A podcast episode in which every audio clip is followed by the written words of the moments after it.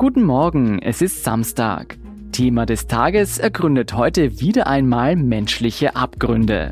Und zwar das Zusammenleben mit Narzissten. Denn meine Kollegen, unsere Schwester-Podcasts bzw. haben mit Psychotherapeutin Katharina Schuldner genau darüber gesprochen. Wie es ist, mit diesen egoistischen, selbstverliebten und manipulativen Persönlichkeiten eine Partnerschaft zu führen. Und wieso man in einer Beziehung mit einem Narzissten nie glücklich werden kann. Jedenfalls kein leichter Stoff, aber wirklich spannend, kann ich Ihnen verraten. Ich bin Jolt Wilhelm und beziehungsweise finden Sie bei Apple Podcasts, Spotify und überall, wo es Podcasts gibt. Also am besten gleich suchen und abonnieren. Dieser Podcast wird unterstützt von Thalia Österreich.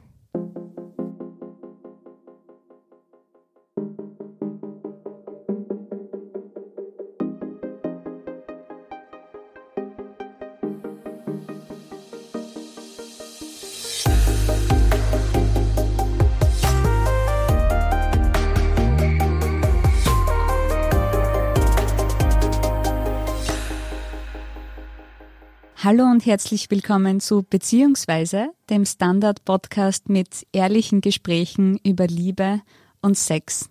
Ich bin Nadja Kupser. Und ich bin Kevin Recher. Heute sprechen wir über ein Thema, das Kevin und mich auch persönlich sehr interessiert. Und zwar geht es um Narzissmus. Warum finden wir das so interessant? Weil wir uns persönlich die Frage gestellt haben, inwiefern auch wir ein bisschen narzisstisch sein könnten. Genau. Und wir haben festgestellt, dass Narzissten ja auch überaus clever und charmant sein können. Die sind nicht selten in Führungspositionen und wir fragen uns aber, wie entlarvt man einen Narzissten, wie erkennt man ihn? Und vor allem, wie geht es Menschen, die mit Narzissten in Beziehungen sind oder vielleicht sogar eine Familie gegründet haben? Weil eines darf man nicht vergessen, Narzissmus ist eine Krankheit und dass gerade nahestehende Personen von äh, Menschen mit narzisstischen Persönlichkeitsstörungen leiden, darüber erzählt uns heute Katharina Schuldner. Genau. Katharina ist Psychotherapeutin und klinische Psychologin in Wien und sie hilft vor allem Menschen, die unter narzisstischen Missbrauch leiden bzw. den erlebt haben. Dafür hat sie sogar ein bestimmtes Therapieprogramm entwickelt. Hallo Katharina, schön, dass du da bist. Hallo, vielen Dank für die Einladung. Wie würdest du, wenn wir ganz am Anfang anfangen, einen Narzissten beschreiben? Ja, Narzissten können sich nach außen sehr charismatisch geben, sehr zugewandt, sehr blendend. Ja, also sie zeigen sich von ihrer besten Seite. Gerade am Anfang einer Beziehung, zum Beispiel in der sogenannten Love-Bombing-Phase, überschütten sie ihr Gegenüber mit Liebesbekundungen und mit Komplimenten. Das heißt, zunächst einmal ist es eigentlich so, dass man sich denkt, eine Person, die toll ist, die man bewundern kann, die einem gefällt. Kann man solche Narzissten auch irgendwie in der Promi-Welt festmachen, wenn man jetzt irgendwie Trump anschaut zum Beispiel? Wäre das ein klassischer Narzisst? Ja, es gibt ja da immer wieder Psychotherapeuten, die ihm eine narzisstische Persönlichkeitsstörung attestieren sozusagen. Es gibt ja keine Beweise dafür, es sind immer Fremdbeurteilungen und eigentlich ja Diagnosen auf die Ferne hingestellt, aber man kann durchaus ein paar narzisstische Tendenzen bei ihm erkennen, ja. Was mir dann immer auffällt, ist, wenn man über Narzissmus spricht, es scheint ein rein oder hauptsächlich männliches mhm. Problem zu sein. Kann man das so sagen? Also es gibt eine Studie von der University at Buffalo School of Management und die haben eine sehr groß angelegte Studie gemacht. Die haben die Daten von 475.000 Studienteilnehmern durchforstet. Das war eine Metastudie und da wurde herausgefunden, dass Männer häufiger betroffen sind als Frauen und das unabhängig vom Alter. Und zwar vor allem, was auch ihr Anspruchsdenken anbelangt. Das heißt, sie sind der Meinung, dass sie häufiger Privilegien in Anspruch nehmen dürfen als Frauen. Und sie sehen sich häufiger in Führungspositionen. Und dabei haben sie auch weniger Skrupel, sozusagen für ihr eigenes Vorankommen andere auszunutzen. Also viel mehr als Frauen in dem Sinn. Dann haben sie noch untersucht exhibitionistische Verhaltensweisen. Da haben sie herausgefunden, dass es keine Unterschiede zwischen Frauen und Männern gibt. Das heißt, beide sind gleich eitel und gleich selbstbezogen. Heißt das, man kann jetzt nicht sagen, es gibt rein spezifisch männliche und rein spezifisch weibliche Züge bei Narzissten? Also sie sind gleich ich-bezogen und gleich eitel. Da hat man keine Unterschiede gefunden, aber sie sehen sich eben häufiger in Führungspositionen und sie nehmen häufiger Privilegien für sich in Anspruch ist jetzt vielleicht eine blöde Frage, aber was mir jetzt gerade so einfällt, ist, wie wird man überhaupt ein Narzisst? Mhm.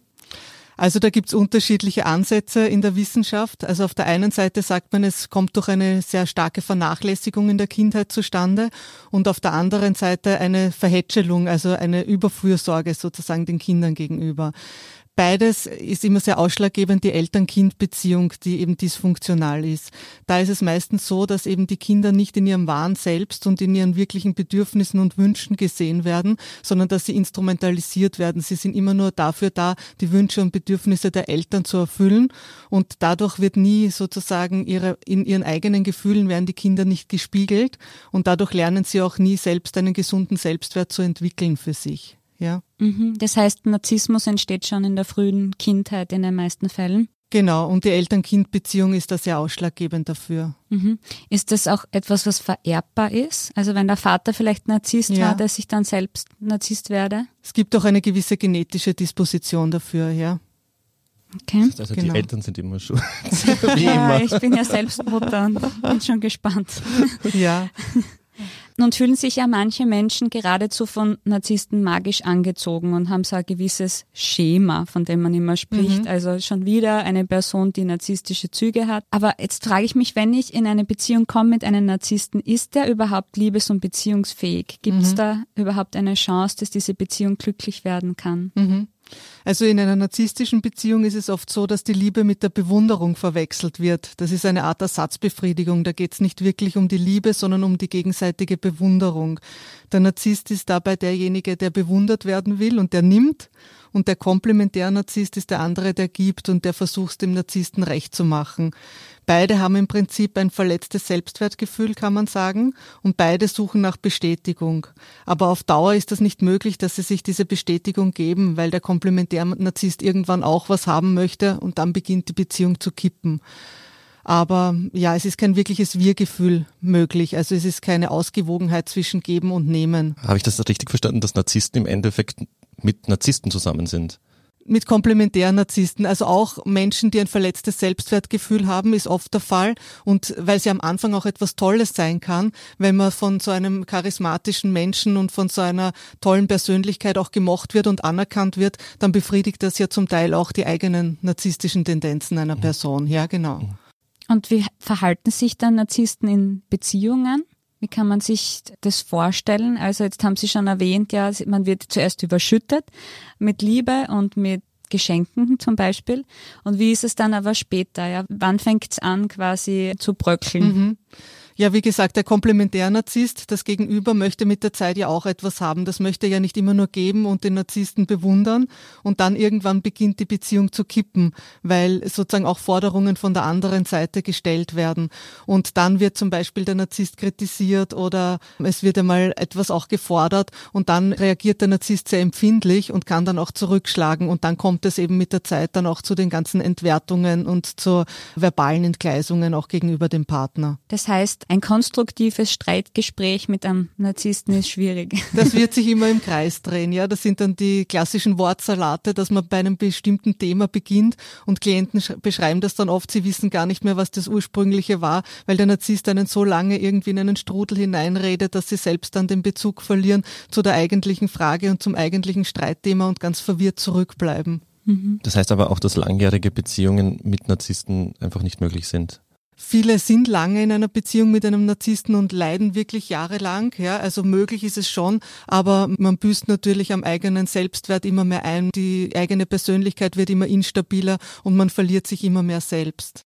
Ja, jetzt haben wir ja eingangs schon erwähnt, wir. Ja, wir denken von uns selbst, dass wir Narzissten sind. Na, aber wir könnten Tendenzen haben, man weiß es ja nicht. Und um es herauszufinden, welche Eigenschaften an uns allen, ja, sind irgendwie narzisstisch, aber noch normal. Mhm.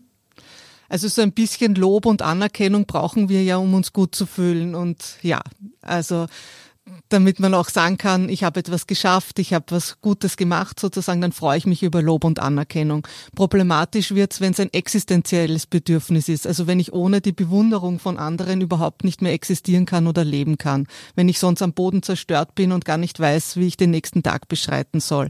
Also ganz wichtig ist es immer auch zu schauen, ist das noch ein gesundes Maß oder brauche ich das auch wirklich, um existieren zu können. Und wenn das Ganze dann gepaart ist noch mit einer sehr starken Empfindlichkeit vielleicht, ja, dass ich gekränkt eingeschränkt bin, wenn ich Kritik erfahre und mich dann gar nicht mehr selbst aufbauen kann, dann wird es auch schon gefährlich.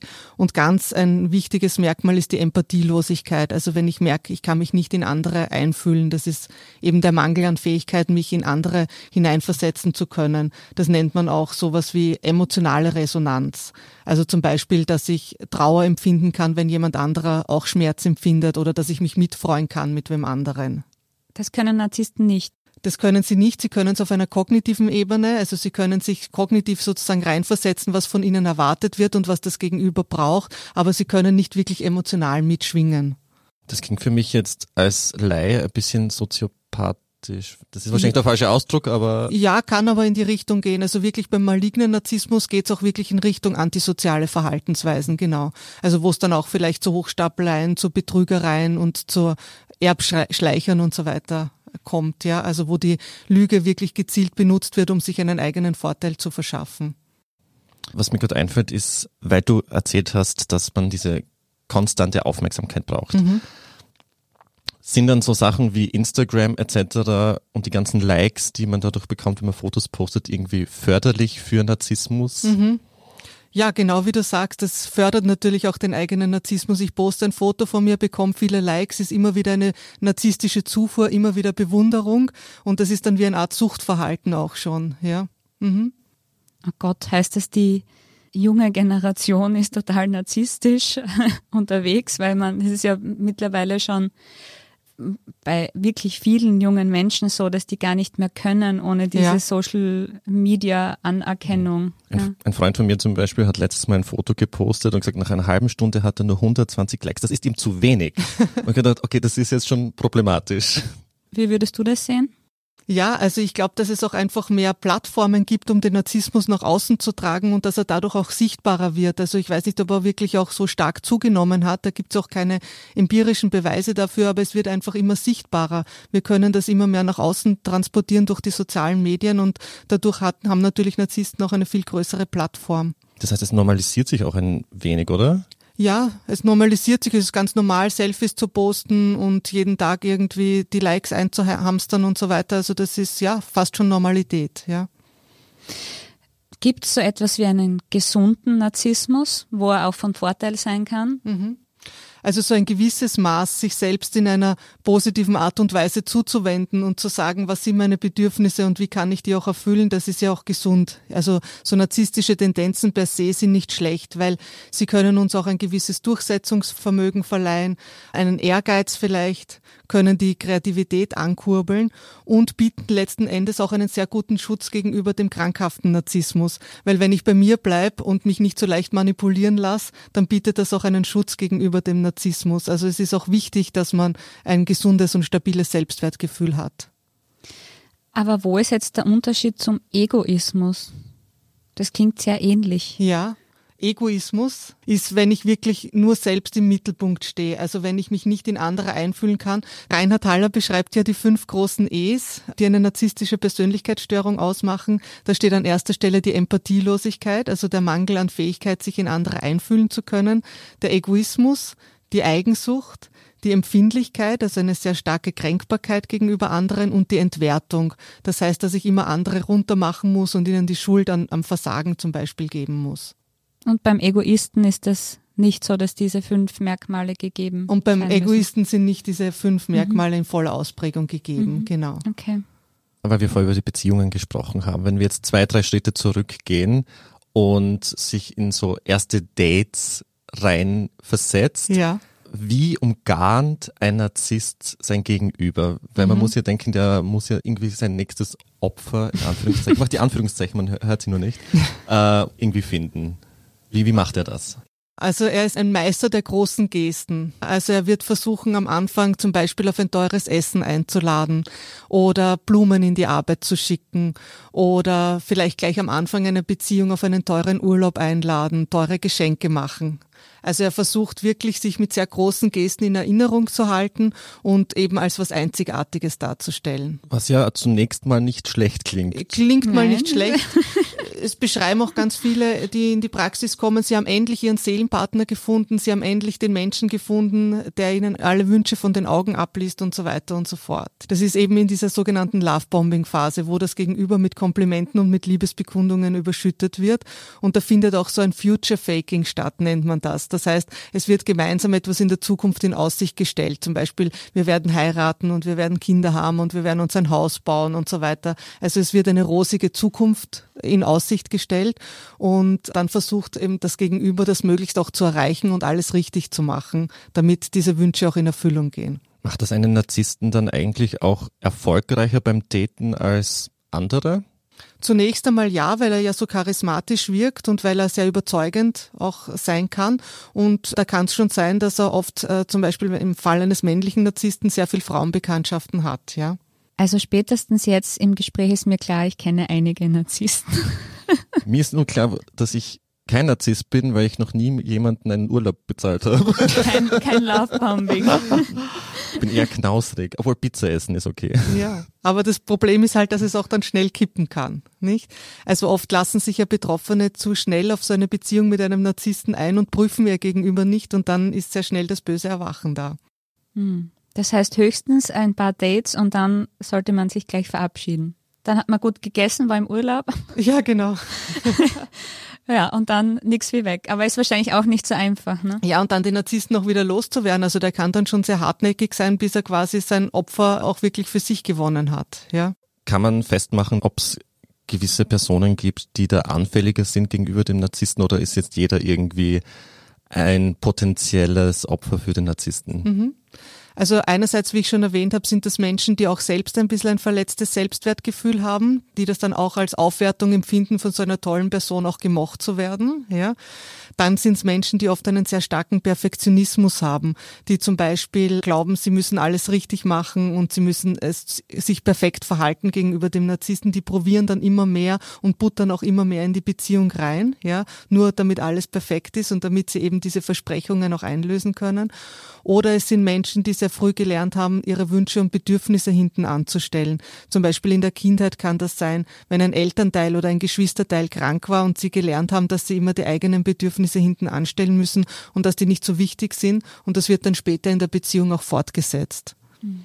Weil sich's normal anfühlt. Weil sich's normal anfühlt und weil mhm. man so gelernt hat, ja. Nochmal zum Date.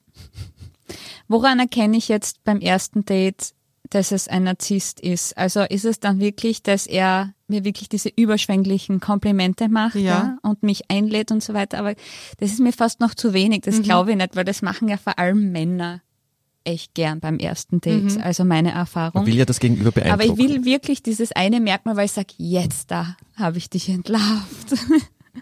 Ja, es ist wirklich schwierig, weil eben am Anfang auch diese kognitive Empathie ja auch da ist. Also sie versuchen ja schon, sich für das Gegenüber zu interessieren. Aber vielleicht sollte man wirklich ganz besonders auf das Gefühl hören, ob die Empathie möglich ist, ob wirklich jemand auf einer emotionalen Ebene mitschwingen kann oder ob man wirklich das Gefühl hat, ich weiß nicht, ich sage irgendwas und im Endeffekt dreht sich's wieder nur um den Narzissten und er kommt wieder nur auf die eigene Geschichte zu sprechen und auf die eigene Person. Wenn ich irgendwie merke, da hat's was mit dem emotionalen Mitschwingen irgendwie, ja, dass eine gewisse Distanz vorhanden ist zwischen dem Narzissten und einem selbst. Ah, okay, ist notiert. okay, das klingt jetzt so, als ob Narzissten versuchen würden, auch ständig zu lügen, weil sie sind ja irgendwie nicht authentisch. Mhm. Lügen Narzissten generell mehr als andere Menschen? Ja, man muss sagen, dass Narzissten haben so ein übertriebenes Geltungsbedürfnis. Das heißt, sie versuchen immer ihre Situation und sich selbst in einem besseren Licht darzustellen, als das tatsächlich der Fall ist. Das heißt, sie sagen zum Beispiel, sie haben besonders berühmte oder einflussreiche Personen in ihrem Freundeskreis oder sie schmücken sich mit Heldendaten, die sie so selbst gar nicht vollbracht haben oder mit Leistungen von anderen Personen oder Männer schmücken sich mit vielen Frauenbekanntschaften. Das heißt, die empfinden die Lüge gar nicht als etwas Unanständiges oder etwas Verwerfliches, sondern es findet so ein gewohnheitsmäßiger Umgang mit der Lüge statt. Und es werden auch wieder dann immer mehr Lügen auch verwendet, um dieses Gebilde aufrechtzuerhalten, um diese ideale Selbstvorstellung vor sich selbst und vor anderen aufrechterhalten zu können. Mhm. Weil du die Frauenbekanntschaften erwähnt hast, heißt das auch, dass Narzissten öfters fremdgehen? Ja, also sie suchen immer den Kick und die Abwechslung und deshalb ist es oft nur eine Frage der Zeit, bis sie sich auch wirklich anderwertig in einer Beziehung umschauen und eben schauen, wie sie wieder ihre narzisstische Zufuhr bekommen. Also wieder Bewunderung und Anerkennung von anderen bekommen. Und neue Bewunderung ist wahrscheinlich bessere Bewunderung als irgendwie so abklutschte Bewunderung. Genau, als die alte, ja. Das ist immer wieder der neue Kick, das ist immer wieder Spannung und das hat oft gar nichts mit dem Fehlverhalten vom Partner zu tun. Also der kann oft gar nichts dafür, sondern es wird ihm einfach wieder nach dem gewissen Etwas gesucht und nach der Bewunderung und nach der Anerkennung von außen. Ja, das war bis jetzt schon sehr, sehr spannend. Jetzt machen wir eine kurze Werbeunterbrechung. Danach geht es dann spannend weiter, weil dann geht es auch um den Sex. Oh, aha. Und ja, wir hören uns gleich wieder.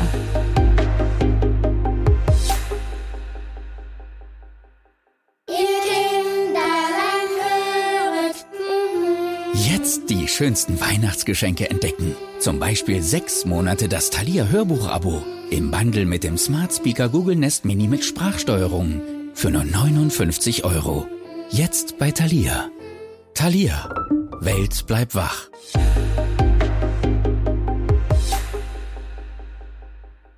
Wir sind zurück mit Katharina Schultner, Narzissmusexpertin. Bevor wir zum Sex kommen, geht es nochmal um die Beziehungsfrage. Wenn ich jetzt bereits mit einem Narzissten in einer Beziehung bin und es gibt vielleicht sogar Kinder, wie sieht so das Familienleben aus? Mhm. Also es gibt spezifische Rollenverteilungen in Familien. Also wenn das zum Beispiel eine Familie ist mit zwei Kindern, dann gibt's immer ein sogenanntes goldenes Kind, das Golden Child und das Scapegoat, eben den Sündenbock. Das heißt, alle so positiven narzisstischen Anteile werden auf das goldene Kind übertragen. Das ist dann das Kind, was die ganzen Wünsche und Träume der Eltern verwirklicht oder des narzisstischen Elternteils, wie zum Beispiel gute Schulnoten, gut im Sport zu sein, gut in Musik zu sein und so weiter und so fort. Und der Sündenbock ist immer derjenige, der für alles verantwortlich gemacht wird, dem die Schuld in die Schuhe geschoben wird, der abgewertet wird. Und dadurch kann auch sehr stark so eine Geschwisterrivalität entstehen. Ist das dann klassisch patriarchal oft der Sohn und nicht die Tochter? Das ist ganz unterschiedlich. Die Rollen können auch manchmal wechseln, je nachdem, wer sich eben dem Ganzen fügt und unterordnet und wer sich dagegen auflehnt. Also sobald man irgendwie die Eltern oder den narzisstischen Elternteil kritisiert, dann kann es sein, dass der in die Rolle des Sündenbocks kommt. Aber es muss nicht notwendigerweise immer der Sohn sein. Mhm. Jetzt sprichst du ja auch auf deiner Website, habe ich gesehen, von narzisstischem Missbrauch. Und Kevin und ich haben uns schon gefragt, was ist bitte narzisstischer Missbrauch? Wäre das jetzt da so ein Beispiel, ja, wenn man eben die Kinder da mhm. so mit reinzieht? Genau, also das wäre eine Form des Missbrauchs. Es ist immer dann, wenn diese emotionale Bindung zu einer anderen Person, die man ja auch zu den Kindern hat, ausgenutzt wird, um wirklich wem anderen Leid und Schaden zuzufügen, beziehungsweise um Macht und Kontrolle auszuüben. Also wenn ich gezielt so eine emotionale Bindung zu wem anderen auch wirklich zu meinem Vorteil ausnutze. Das ist dann auch narzisstische Gewalt. Und da gibt's noch verschiedene Manipulationstechniken, wie das Gaslighting zum Beispiel. Das ist, wenn ich gezielt die Wahrnehmung von anderen Personen manipuliere, dass ich zum Beispiel behaupte, dass bestimmte Dinge stattgefunden haben, was so gar nicht der Fall war. Das ist eine gezielte Manipulationstechnik, um wirklich auch Macht und Kontrolle anderen gegenüber ausüben zu können. Wow. das, eine Beziehung mit einem Narzissten klingt wirklich schrecklich. Ja. Am Anfang gut, ja, eh so wie Katharina sagt, ja, am Anfang gut. Genau, Urlaub möchte ich auch bitte, ja, aber dann, also wow, ich hätte mir nicht gedacht, dass es solche Dimensionen hat, ja. Mhm. Ja, und jetzt kommen wir zum heilenden Teil unseres Gesprächs. Ich möchte wahrscheinlich irgendwann aus dieser Beziehung raus.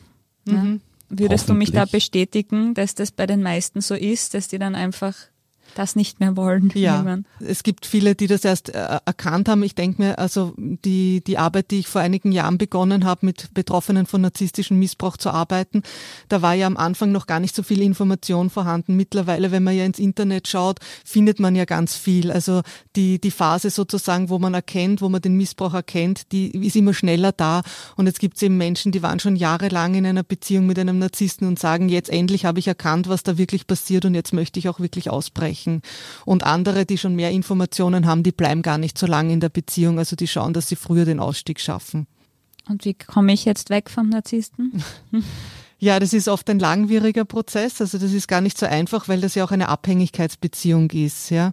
An erster Stelle ist aber immer wichtig, dass ich mal den narzisstischen Missbrauch auch wirklich als solchen erkenne und dass ich ihn akzeptiere, dass ich sage, das ist die Situation, in der ich stecke und dass ich bewusst die Entscheidung treffe, was an meiner Situation ändern zu wollen. Das ist der erste und der wichtigste Schritt eigentlich. Und das geht nur mit therapeutischer Begleitung wahrscheinlich. Es ist sicher gut, sich begleiten zu lassen, weil man sonst ja auch immer wieder rückfällig wird, weil man sonst immer wieder einknickt knickt, man möchte zum Beispiel loskommen, dann steht der Narzisst wieder vor der Tür, möchte einen wieder zurückerobern und man gibt wieder nach. Also da ist gut, wenn man auch eine Unterstützung von außen hat, ja.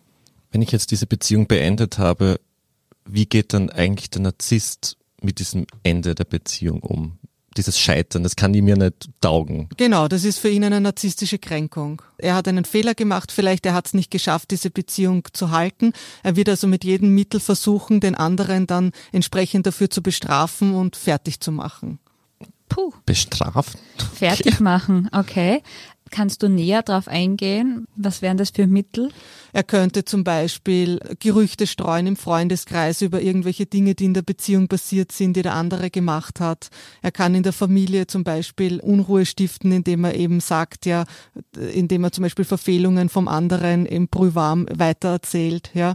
Er kann auch in der Arbeit anrufen und dort jemand in Misskredit bringen. Also er wird wirklich versuchen, das Leben der anderen Person Stück für Stück zu zerstören. Mhm. Das heißt, wenn man Kinder hat, ist es dann besonders schwierig und traurig. Ne? Die werden dann oft benutzt für den eigenen Vorteil. Also man versucht dann die Kinder zu manipulieren und vielleicht gegen den anderen Elternteil aufzuhetzen. Und dann gibt's wirklich ganz böse Sorgerechtsstreits auch, ja. Mhm. Wenn ich mir jetzt das alles anhöre, es klingt alles andere als rosig. Mhm. Jetzt frage ich mich auch aus der Sicht des Narzissten auch, wenn ich mhm. diese narzisstische Störung habe, warum brauche ich auch überhaupt jemanden, also einen fixen Partner, einen fixen nicht, dass sie von einer Affäre genau. zur nächsten ja. handeln mhm. und eine Bestätigung nach der anderen einholen, mhm. sondern wirklich eine Beziehung. Eine führen. Beziehung. Ich glaube, dass das daran liegt, dass man ja oft so ein perfektes Bild einer Familie auch irgendwie darstellen möchte, weil das einfach sich so gehört und weil das was ich habe zu was gebracht im Leben, ich habe es geschafft, ich habe eine Beziehung, ich habe vielleicht Kinder, ich habe ein Haus gebaut, also man möchte ja diesen Schein nach außen wahren und da möchte man nicht immer nur so Frauenbekanntschaften einzelne haben, sondern auch wirklich auf was Fixes verweisen können. Ja, logisch. Ja. Okay, damit ist das beantwortet. Sie wollen halt alles, ja. Genau. Mich würde schon interessieren, wenn jetzt Narzissten so viel geben, sind sie dann auch besser im Bett? Ja, also viele Klienten in meiner Praxis beschreiben, dass der Sex oft sehr außerordentlich toll war und gut war. Warum das der Fall ist, kann ich dir leider auch nicht beantworten, aber es wird sehr häufig berichtet. Ja. Ich habe immer gedacht, bei Narzissten entweder geben sie einen extrem viel im Bett oder sie nehmen nur sehr viel. Deswegen habe ich, ist für mich die Frage ja. interessant gewesen, ja. ob es überhaupt ein erfüllendes Sexleben geben kann mit einem Narzissten. Ja, also es soll sehr herausragend sein, wird oft beschrieben von Männern, vor allem wenn sie mit narzisstischen Frauen zusammen sind, aber auch umgekehrt wird das sehr häufig gesagt, dass es auch ein Grund ist, warum man äh, so abhängig ist auch von der Beziehung und nicht so schnell loskommt. Hm. Ja, vielleicht auch am Anfang sehr bemüht, ne? Und dann irgendwann ja. halt nicht mehr. Ja, du hast ja eine eigene Praxis in Wien mhm. und arbeitest eben mit Betroffenen und hast da eine Methode entwickelt. Das ist eine ganz spezielle Methode, die heißt EDEN oder EDEN. EDEN, ja. Mhm. Magst du uns kurz erklären, was das genau ist? Also ich habe in der Arbeit mit meinen Klienten einfach so Schritte erkannt, die von jedem durchlaufen werden, wenn er sich von so einer narzisstischen Beziehung trennen möchte oder auch von narzisstischen Eltern trennen möchte. Und ich habe versucht, das in Schritte aufzugliedern, damit man eben schauen kann, wo steht jeder, wenn er in die Praxis kommt und welche Schritte sind dann in der Therapie noch nötig. Und da ist eben an erster Stelle, das ist das erste E, das ist das Erkennen das ist eben, was ich vorher auch erwähnt habe, was ganz wichtig ist, dass man mal weiß, was überhaupt stattfindet. Also wo befinde ich mich überhaupt? Ist es eine narzisstische Missbrauchssituation und wie kann ich eben meine Opferrolle ablegen und kann Verantwortung übernehmen und sagen, ich möchte jetzt gezielt was an der Situation verändern. Jetzt, wie gesagt, kommen schon Leute in die Praxis, die diesen Schritt oft schon alleine gesetzt haben, weil sie sich schon im Internet Informationen beschafft haben und schon wissen, was los ist. Vor einigen Jahren sind noch viele in die Praxis gekommen und haben gesagt, jetzt möchte ich wissen, ist das wirklich eine narzisstische Missbrauchsbeziehung? Was findet da eigentlich statt bei mir? Das ist der erste Schritt. Der zweite Schritt, das ist so eigentlich der wirkliche Therapieblock, kann man sagen. Da geht es ums Demaskieren, also das D steht für Demaskieren. Da geht es darum, sich mit den eigenen Verhaltensweisen und Glaubenssätzen auseinanderzusetzen, die einem in dieser Beziehung eben äh, verharren lassen. Das heißt, ich muss einmal schauen, was denke ich selbst und wie verhalte ich mich, dass ich nicht aus dieser Missbrauchsbeziehung ausbrechen kann und wie kann ich das entsprechend umwandeln. Also das ist so wirklich der Therapieblock sozusagen. Mhm. Dann im nächsten Schritt, im Entfalten, geht es darum, dass ich mich wieder auf mich selbst besinne, auf mein eigenes physisches und psychisches Wohlbefinden, weil durch den Missbrauch habe ich mich ja selbst ein Stück weit verlassen. Ich habe ja meine eigenen Wünsche und Bedürfnisse gar nicht mehr ernst genommen, habe mich nur dem Narzissten untergeordnet. Das heißt, da geht es darum, sich wieder auf sich selbst zu konzentrieren und zu schauen, was möchte ich eigentlich und was sind meine Wünsche und Bedürfnisse und wie kann ich die entsprechend leben. Und der letzte Schritt ist dann das Neuordnen. Das heißt, da geht es darum, wie kann ich auch den narzisstischen Missbrauch als Chance begreifen, wie kann ich mein Leben neu gestalten und eben frei von, von narzisstischem Missbrauch auch leben. Ja. Mhm. Und können sich Narzissten auch ändern? Gibt es für die auch ein Programm oder eine Möglichkeit, dass sie hier wirklich ihre psychische Störung behandeln können? Hm. Also die Therapien mit Narzissten sind oft sehr langwierig, also die dauern mindestens zwei bis drei Jahre, aber es gibt spezifische Therapien, aber es gibt keine empirische Evidenz dafür, dass es auch wirklich wirksam ist. Ja, also es wäre natürlich jetzt irgendwie falsch zu sagen, es kann jemand überhaupt nicht seine Verhaltensweisen verändern. Also man kann ja auch ein bisschen äh, Empathie trainieren, wenn es teilweise vorhanden ist, dass ich eben mich zumindest auf einer kognitiven Ebene mehr verstehen kann, was andere brauchen und dann entsprechend danach verhalten. Aber wenn wirklich eine Empathie gar nicht vorhanden ist, dann kann ich das auch nicht therapieren. Ja. Mhm. Die Herausforderung ist immer, dass ich eben versuche, dem Narzissten in der Therapie zu konfrontieren, ohne dass ich die Beziehung gefährde. Also ich muss irgendwie versuchen, ihm auch mit seinen eigenen narzisstischen Verhaltensweisen in Kontakt zu bringen, ohne dass der jetzt sagt, jetzt breche ich die Beziehung ab oder sie sind ein schlechter Therapeut. Mhm. Ja. Herausfordernd klingt das, ja. Das ist sehr herausfordernd und ist oft sehr schwierig. Also da muss man schon sich warm anziehen. Mhm. Ja. Also kein wirkliches Happy End für Narzissten. Der Narzisst selber leidet ja oft vielleicht gar nicht in dem Ausmaß, wie das Betroffene tun. Aber wenn er in seinem Leben an einen Punkt kommt, wo alles zusammenbricht, wo er seine narzisstische Zufuhr nicht mehr bekommt und vielleicht seinen Job verliert, dann kommt er in die Therapie. Aber in der Regel bricht er die auch sehr leicht wieder ab, ja. Wow, also Katharina, das ja. war wirklich ein mega, mega spannendes Gespräch. Ja, vielen lieben Dank. Gerne. Danke. Ja, wir sind jetzt auch schon am Ende. Das war beziehungsweise der Standard-Podcast mit ehrlichen Gesprächen über Liebe und Sex. Wir freuen uns, wenn ihr auch die nächsten Folgen hört. Abonniert uns am besten bei Apple Podcasts oder Spotify. Und wenn euch unser Podcast gefällt, gebt uns gerne eine 5-Sterne-Bewertung. Bis zum nächsten Mal. Und auf Wiederhören. Bussi Baba.